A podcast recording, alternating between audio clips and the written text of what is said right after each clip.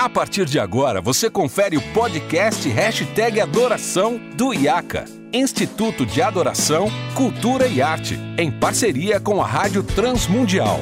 Apresentação, Renato Marinoni.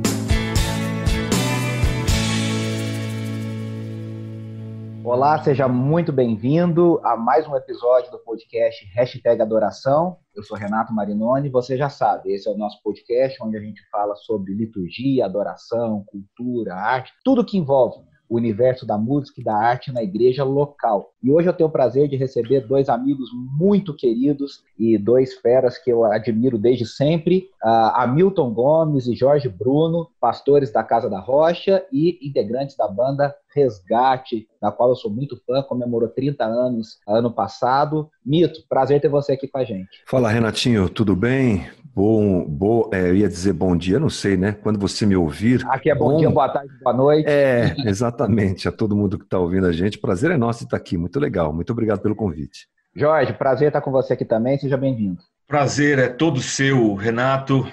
Tenho certeza.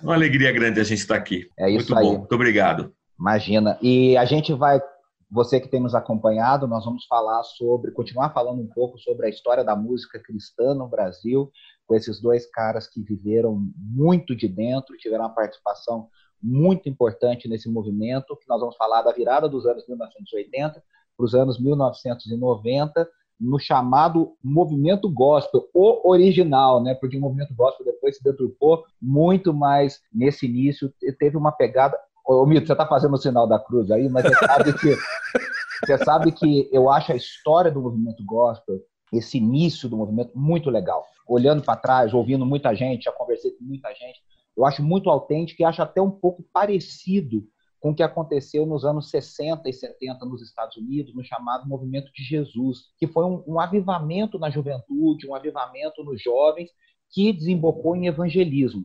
É, nesse início era isso que estava acontecendo, né, Mito? Era isso, Renato. Não, eu fiz o sinal da cruz aqui porque, infelizmente, se perdeu muito disso, né? É. Mas o começo é da saudade mesmo. Foi um momento muito especial. A gente estava lá. Eu fiz agora sábado. Hoje nós estamos gravando a segunda-feira, sábado, dia 26. Eu comemorei 33 anos de o primeiro beijo que eu dei na minha minha esposa, né, 33 anos atrás. E aí comecei a lembrar, a gente começou a conversar sobre isso no sábado e me lembrei um pouco de toda essa coisa, porque o resgate ainda não tinha começado, o resgate começou um pouquinho depois, e foram momentos assim muito emocionantes, muito legais, muito bom tudo que nós vivemos naquele momento. E dá saudade em alguns momentos mesmo. Assim, a grandiosidade da coisa, a sinceridade do coração de quem estava envolvido, o propósito, né, que era realmente evangelístico e demonstrar que a igreja tinha uma arte de qualidade diferente do que se fazia até então. Aliás, qualidade não. É uma arte mais contemporânea para a época, era necessário. E a gente acho que chegou um pouco com isso daí. Foi muito legal, muito bom. Ô Jorge, é, nos anos 70, em cima disso que o Mito estava falando, houve aquele rompimento com a geração Vencedores por Cristo, né? De qual, do qual todos vocês também participaram posteriormente, né? A gente foi fruto dessa, dessa, desse rompimento e tudo, mas o mundo está em constante evolução, né? Ou seja, nos anos 80 o Brasil estava em polvorosa politicamente, economicamente e na arte, né, as bandas de rock no Brasil em polvorosa. Esse era um pouco o cenário, né? Vocês queriam fazer algo que tivesse uma relevância com a mensagem de Jesus, né, Jorge? Ai, Renato, é uma Esse suspiro é, fala muito. é. É uma mistura de muita coisa, né? É, tanto eu quanto o Hamilton crescemos na igreja e da, na, na época que eu era adolescente, a única música que nós tínhamos na igreja eram os hinos do cantor cristão. É, Já entregou corinhos. que você era batista, né? Vamos falar pro pessoal sim. que entregou que você era batista. Sim, sim. A minha mãe me levou para a igreja em 1978 e eu me batizei no dia 31 de março de 79. Então, assim, era março não, 31 de maio. Então era, era assim, a gente ouvia hino ou cantava corinho. O, o hino era sacro, podia ser cantado no culto, o corinho não. O corinho não era sacro, ele era uma música para ser cantada em outro ambiente que não o ambiente litúrgico. E aí você tinha Vencedores por Cristo, que era uma música que destoava dos, dos, dos hinos. Eu, eu amo Vencedores, Semente, tudo que veio pós-Vencedores, a Igreja Batista do Morumbi, naquele movimento que eles fizeram, as cantatas Vento Livre, Isso aí eu, eu tenho uma memória afetiva que é, é uma coisa maluca, assim. Mas eu, eu acho que o, o De Vento em Popa foi o disco de vencedores que mais se assemelhou à, à cultura do momento que ele, que ele foi concebido. Então, quando Porque você ouve a, gente, a gente até gravou um episódio, com dois episódios, tá aqui no nosso podcast, com o Serjão do Baixo Voz e com o Nelson Bobilca falando de vento em pouco. Porque Sim. é o que você falou, parece sempre que estava um passo atrás, por mais relevante que tenha sido e mais memória. Um sempre. Sempre um passo atrás, né? É. Sim, sim. É. Da, da, da cultura musical sempre atrás. O de vento em popa não, ele, ele conversa com aquela época lá. Ele, ele fala os tipos de, de, de, de arranjo vocal, a, a, composição, ele, ele é um disco. Então, quando a gente era jovem, apesar de a gente amar vencedores, e também tinha um, tinha um que era da Convenção Batista, era o. Som Maior. Som Maior. Isso. Eu ouvia Som Maior num programa de rádio, meu, de um, de um pastor presbiteriano que tinha de manhã. Eu ouvia antes, antes de, de ir para a escola, não, nem sei que rádio que era, minha mãe escutava, eu ouvia junto, tocava Som Maior.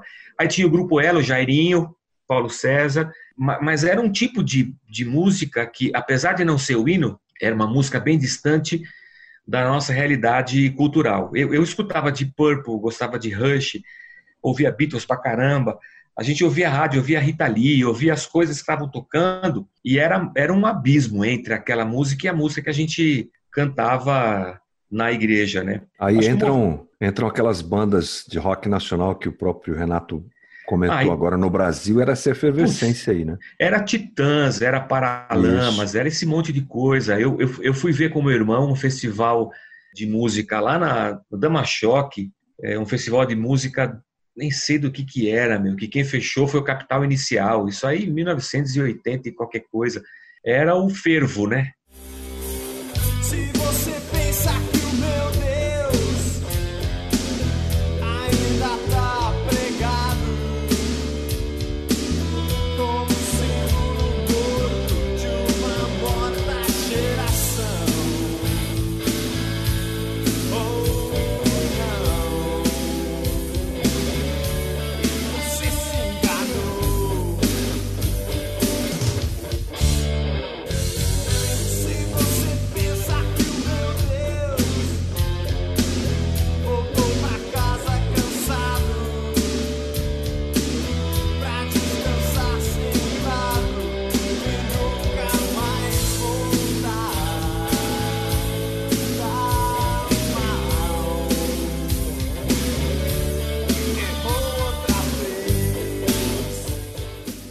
E isso era legal, né? Porque, assim, além de ser o fervo musical, esses caras cantavam sobre a realidade do Brasil, né? Uma realidade Sim. política, Sim. uma realidade econômica, uma realidade Sim. de corrupção, de novela, de uh, tudo que era, era, o dia a dia, né? Era muito legal isso. Sim, né? era muito bacana. E aí e a, e a igreja lá atrás, né? Sim, havia uma havia uma urgência, é, havia uma urgência da igreja conseguir conversar com, com esse jovem, até até com a gente mesmo, né? Então, e, aí, e, aí, e, ainda tinha, desculpe te interromper, Jorge, mas ainda Imagina. tinha, tinha o, o a, a, no Zoom acontece isso, né? Às vezes a gente pega uma coisa e vai falar, o outro está falando junto, dá uma interrompida. É. Mas o, o, ainda tinha, né, aquela, aquela coisa do rock ser a música do diabo. Acho que hoje é tão fora isso para as pessoas, mas né, livros e livros foram escritos, e palestras foram é. gravadas, rock era a música do diabo, foi criada pelo Sim. diabo, né? É, tudo que não era americano, da cultura americana, era demoníaco. Ou não podia, porque a gente não recebeu só o evangelho, nós fomos oprimidos e massacrados pela cultura americana, pela cultura ocidental. O rock, o órgão, o terno é, era o, o, o, santo. Então o cavaquinho não podia, o, a zabumba não podia, a sanfona não podia, nada que não fosse piano e órgão, que não fosse culturalmente identificado com os Estados Unidos ou com a Europa, não, não podia. Acho que isso, é, isso foi um, um fator colonizante assim para nós, né, evangélicos. Ô Mito, Mas... e como é que era? E como é que era para vocês assim, gostar de rock, rock ser a música do diabo? Como é que era um pouco essa essa vivência na família, na casa, no ouvir, no dia a dia, vamos dizer assim?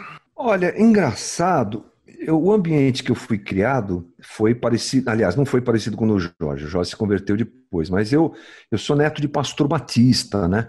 Então a música sempre bateu em casa, sempre era hino. Meu avô tocava violão, eu tinha um tio que tocava, o Jorge conheceu ele, um tio que tocava teclado, órgão, né?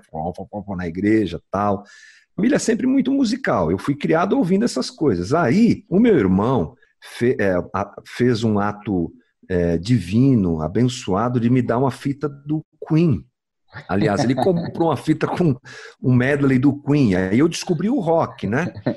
E assim, em casa nunca tive problema, uh, nunca fui censurado. Nesse aspecto, nunca tive muito problema, não. E foi meio, meio natural essa coisa de pegar o rock que eu ouvia e transformar ele numa, num instrumento para falar do, da minha fé, tá, tá, tá, junto com o Zé e com o Resgate, né? Eu não vivi isso, não, mas deu pano para manga na época, você tem razão. O cara queria é. voltar ao disco ao contrário, era aquela loucura. Né? Os, os, caras voltavam. os caras voltavam disco do rebanhão, é, né? É. Pô, é muito idiotice, né? Era muito esquisito. ô, ô, Jorge, eu lembro que eu tinha uns 6, 7 anos, no começo dos anos 90, e aí tinha uma fita que falava dessas músicas ao contrário. Fita cassete de um pastor Isso. que falava. E eu e minha irmã dentro do carro tremendo de medo. E o cara voltava Não, era... a fita da Xuxa, o disco da Xuxa. A e a gente falava, nossa, tem que jogar fora o disco da Xuxa. Os caras um faziam turnê na igreja, nas igrejas, Não, eles, né? Eles foram, eles foram lá na, lá na igreja que a gente frequentava, e o Zé, eles foram lá. Eles cantaram, eles tinham um grupo de músicas, de louvor, cantaram umas músicas. Depois destamparam destrambelhar a rodar disco para trás, meu. É aquelas noites que você não consegue dormir, né, meu? Vai estragar a sua, vai estragar sua agulha, né, meu? E estragava a agulha é, da é. vitrola ainda. Ah, tinha um disco do, do tinha um disco Isso. do era do era o Premeditando o Break e, e, o seus amigos lá que vocês gostavam, você e é, gostam muito. Né? As músicas. Eu putz, esqueci completamente. Eles tinham. Não, acho, acho que o próprio Premeditando o Break. A gente tinha o disco deles, o vinil, né? E o, no final da faixa ficava um o que é isso aqui? Que é isso aqui? Vamos, vamos virar ao contrário. E quando virar ao contrário, eu falava assim: você está estragando sua vitrola, você está estragando sua vitrola.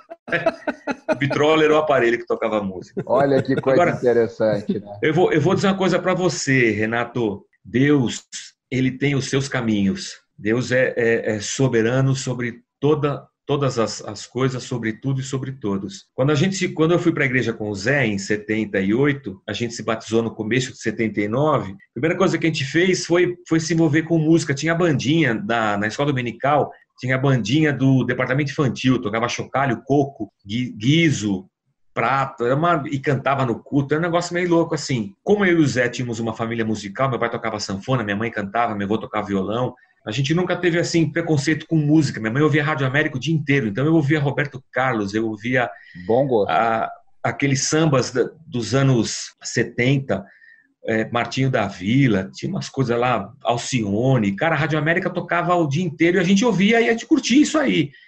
A gente gostava de chorinho, de umas coisas esquisitas assim. E gostava de rock também, de Beatles. Mas quando a gente foi, a gente encontrou a igreja, foi uma coisa de Deus, assim. Porque a primeira coisa que a gente fez foi querer montar uma banda. E eu não sei porquê, tinha uma bateria no sótão da igreja. E o pastor que batizou a gente, o pastor Cornélio Dorta Bernardes, já falecido, um carioca que estava pastoreando em São Paulo, a gente foi pedir para ele, pastor, a gente pode pegar a bateria? E eu não sei porquê, Marinoni, ele deixou. Ah, claro que pode. Vai pegar a bateria. E aí o que deu, o, o que deu certo, errado num certo aspecto, mas muito certo, é que no nosso grupo de adolescentes, eu, meu irmão e um, e um monte de amigo, Pedro, Samuel, os caras, é que o filho do vice-moderador, o filho do tesoureiro, da, das famílias fundadoras russas e búlgaras da igreja, é, também gostavam de rock e mont...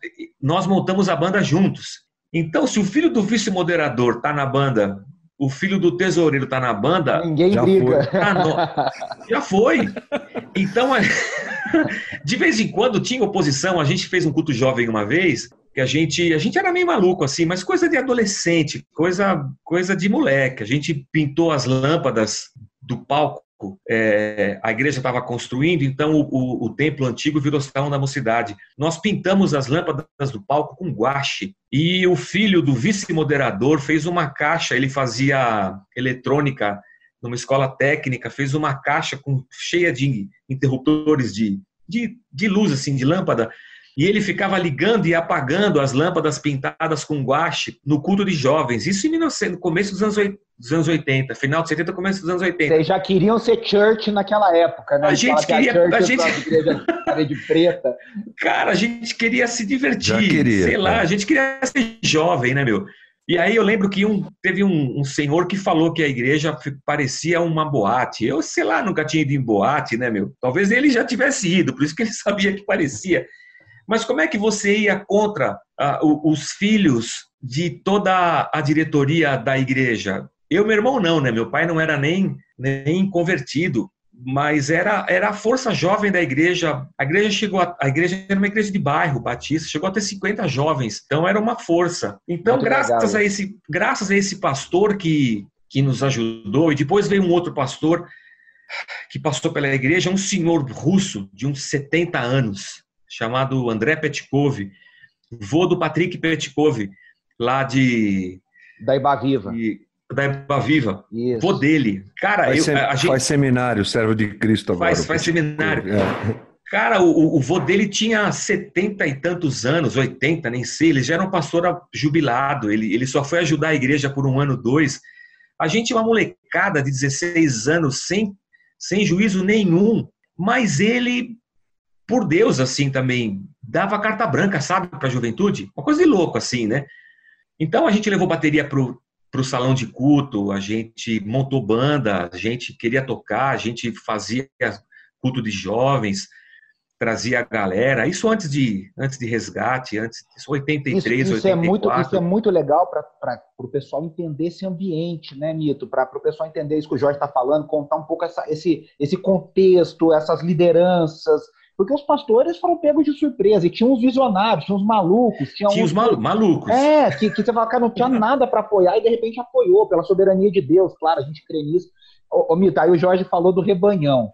E, e, e, falando de maluco, o Janires era um maluco de marca maior, mas olhando para trás hoje, é um visionário, né? Um cara, Total. O cara, o cara falava de economia, o cara falava de corrupção, é. o cara falava da polícia, o cara falava era um... de uma música evangélica, quer dizer. Era um João Batista da época, né? Meu? É. Voz no deserto, cara. E Tinha ele era influência caras... para vocês nessa época, Milton? Como é que é? Um, um pouco, isso? um pouco, um pouco. Um pouco sim. Eu ouvia Rebanhão já. Nessa época, o Rebanhão já estava com aquele disco Luz do Mundo. Excelente. É um, é. Excelente, né, meu? Musicalidade ali é bacana. Depois é que eu vim a conhecer o Janice, porque quem está assistindo a gente agora não tem ideia do que era também viver naquela época é, sem internet, né, meu? Então hoje você ouve um nome, o cara fala um negócio, você vai aqui, tá, tá, tá, você sabe. sabe tudo, puxa. Janires, eu vim ouvir depois, para arrumar uma fita do cara. É, era meio lento o processo. Não, e cá né? entre nós, é, o mercado rápido. evangélico não existia, depois a gente vai falar nisso no Exatamente. E, e, e, o Janires era um cara totalmente outsider, totalmente bagunçado. Ele não é. era um cara do mercado, então, né, tava é, nem aí. O cara era, era bem diferenciado mesmo. Sua cabeça!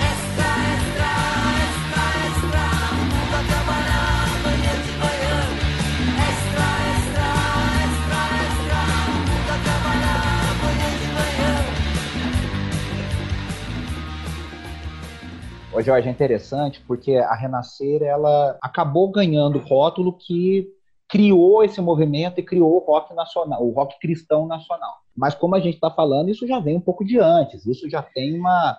E aí, como nos Estados Unidos, no Jesus Movement, teve a figura do Chuck Smith na Calvary Chapel, que foi o cara velhão, de fora, que abraçou aqueles jovens hippies e trouxe os caras para dentro, inclusive o, o Keith Green, o John Wimber fez, fez isso. Aqui no Brasil nós temos a figura do tio Cássio, né, que foi um cara que, que agregou muito esse movimento antes da, da, da Renascer. Né? Você pode Sim. falar um pouquinho sobre isso? Então, eu, eu, no começo dos anos 80, final dos 90, a gente conheceu uma, uma turma que andava, era paralela ao tio Cássio, que era um, um, tio, um tal de tio Renan, Realidade em Cristo, que faziam shows ao ar livre no Vão Livre do MASP, segunda-feira à noite. E eles cantavam, na época, a gente chamava de música do mundo, né? Então, Let, Let It Be, os caras cantavam com letra evangélica. Fala mais comigo, meu Jesus, meu Jesus, meu Jesus, meu Jesus. Não meu foi o Jesus. Universal que inventou isso? Com Exato, Não, É. meu, aí juntava, cara, aquela moça, mas uns caras muito maluco, mano, uns caras que eu, eu ia na igreja e falava, meu, que, que- isso aqui não é igreja, isso aqui era muito louco. E o tio Cássio que a gente ia de segunda-feira, que era uma coisa assim extraordinária. O meu pastor, Cássio- o, o O vô do Cássio foi Patrick, muito, foi, foi muito. O vô do Patrick, o Pet Cove, Ah. ele falava assim, esses, ele tinha uma voz bem rasgada assim, isso são movimentos para-eclesiásticos. Tipo, isso não é igreja. E ele estava é- certo, é. movimentos para-eclesiásticos. E eu, e eu pensava assim na minha cabeça de ovo, né? Pô, graças a Deus que eu me converti na igreja e numa igreja batista, porque eu vou para o céu, né? Porque o resto não vai, presbiteriano não vai, metodista não vai, só vai batista para o céu. É, Foi assim que eu aprendi. Mas eu tenho esses movimentos para-eclesiásticos para poder dar uma alegria. Aproveita e conta do, do, do tio Cássio. Como era essa atmosfera do tio Cássio? Rapaz, o tio Cássio era louco, era muito legal. Uma casa, né, na Zona Sul. Eu sou da Zona Norte de São Paulo, então tinha que atravessar a cidade para ir para lá. Pegava 23 de Maio, que é uma avenida muito conhecida aqui em São Paulo, para cair lá. Eu tinha um Fusca azul, eu e a Ana, a gente ia direto para lá. O pessoal da nossa igreja aqui na Zona Norte ia direto para lá. E era uma coisa surreal para a época, né? Você chegar, primeiro que não era um templo, né? Era uma casa. E aí chegava lá, tinha o manga naquele jeitão dele, aí moçada, tal, cheio da gíria, cheio da coisa. Na hora da, da contribuição, a gente jogava a moeda na cabeça do Valtão, né? O pessoal da oficina G3 tocando, a banda deles lá. Meu, era uma O coisa. oficina, que eu o oficina nunca- surgiu É. lá, né? O oficina Surgiu lá. É, mas não chamava oficina, né? Chamava. Isso, era, isso. era Era grupo de louvor lá. Era G3 porque era o grupo de louvor 3 da, da Tinham vários grupos de louvor. E quando É. lançam o primeiro disco, que é o Cristo Salva, é, é o disco de louvor da igreja. E Inclusive, tio. é, para quem não sabe, né, Jorge? Só para a gente ir explicando, a igreja do tio Cássio, na verdade, chama Cristo Salva. Cristo Salva, sim. Para quem, pra quem é de São Paulo, quem conhece São Paulo, o Mito falou, até hoje é no mesmo lugar, sim, é na- ali perto da, da Avenida Indianópolis, a- ali na, da 23.